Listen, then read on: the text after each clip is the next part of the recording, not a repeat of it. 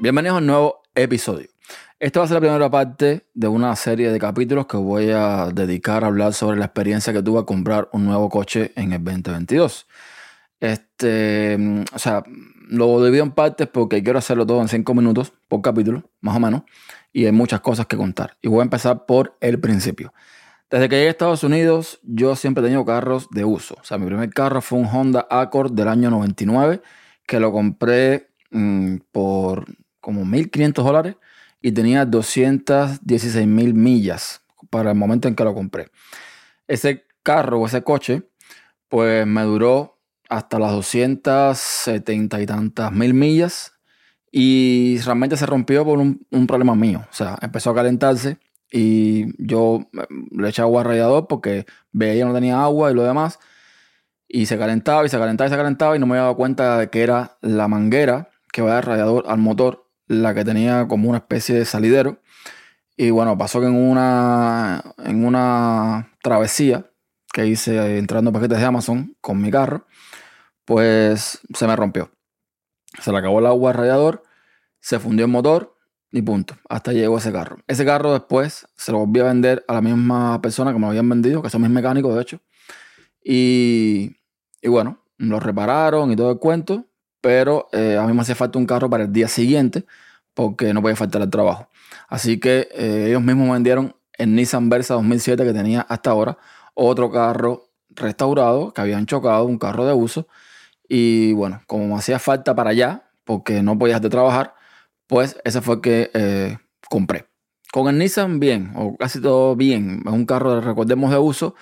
Un carro que como el anterior también habían chocado, mis mecánicos, que son mexicanos, ellos se dedican a comprar carros que tienen determinados problemas que ellos pueden rearmar y hacer operable y venderlo.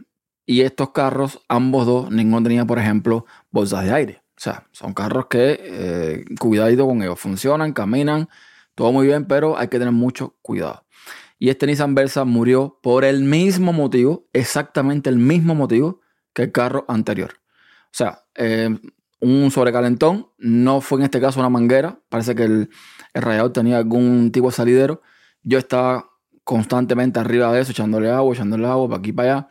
Eh, no lo había cambiado el radiador porque eh, donde iba ahora, a donde iba mis mecánicos, pues hacía muy complicado por el tema del trabajo, por los horarios, en fin, que alargaba, alargaba, alargaba la situación y la situación terminó en que, bueno, ya, se quedó sin agua un buen día y me quedé de nuevo en la calle con, eh, con el carro roto.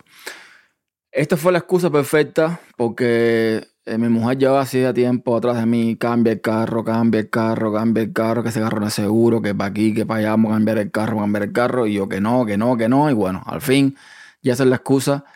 Y eh, lo que hicimos fue comprar un carro nuevo, un poco más grande, un SUV, para ella y la niña, porque la niña mía, el daycare que está, es el mismo lugar donde trabaja ella, y ellas siempre vienen y van juntas, entonces mm, decidimos eso, comprar el carro eh, nuevo para ella y yo me quedaba con el carro de ella que también está nuevo. En este caso el carro que compramos fue un Honda CRV, CRV, eh, no sé si en otras partes tendrá el mismo nombre, y ella tenía, que es el que tengo ahora, un Honda Fit, que en Europa se conoce como Honda Jazz, que está prácticamente nuevo, porque ese carro lo compramos en 2018 y nada más tiene 41 mil millas, más o menos. O sea, un carro que está nuevo, literalmente nuevo como quien dice. Entonces, eh, muy bien cuidado, muy todo. Así que nada, mm, decidimos hacer eso. Me quedo con el carro pequeño, ella se queda con el SUV y listo, todo solucionado. Entonces, hasta aquí la historia, el preámbulo del por qué voy a comprar un carro nuevo. En el próximo episodio voy a contar un poco la experiencia de la compra, empezando por el crédito en los Estados Unidos, eh, cómo está el tema de la inflación y todo lo demás. Así que nos vemos en el próximo episodio.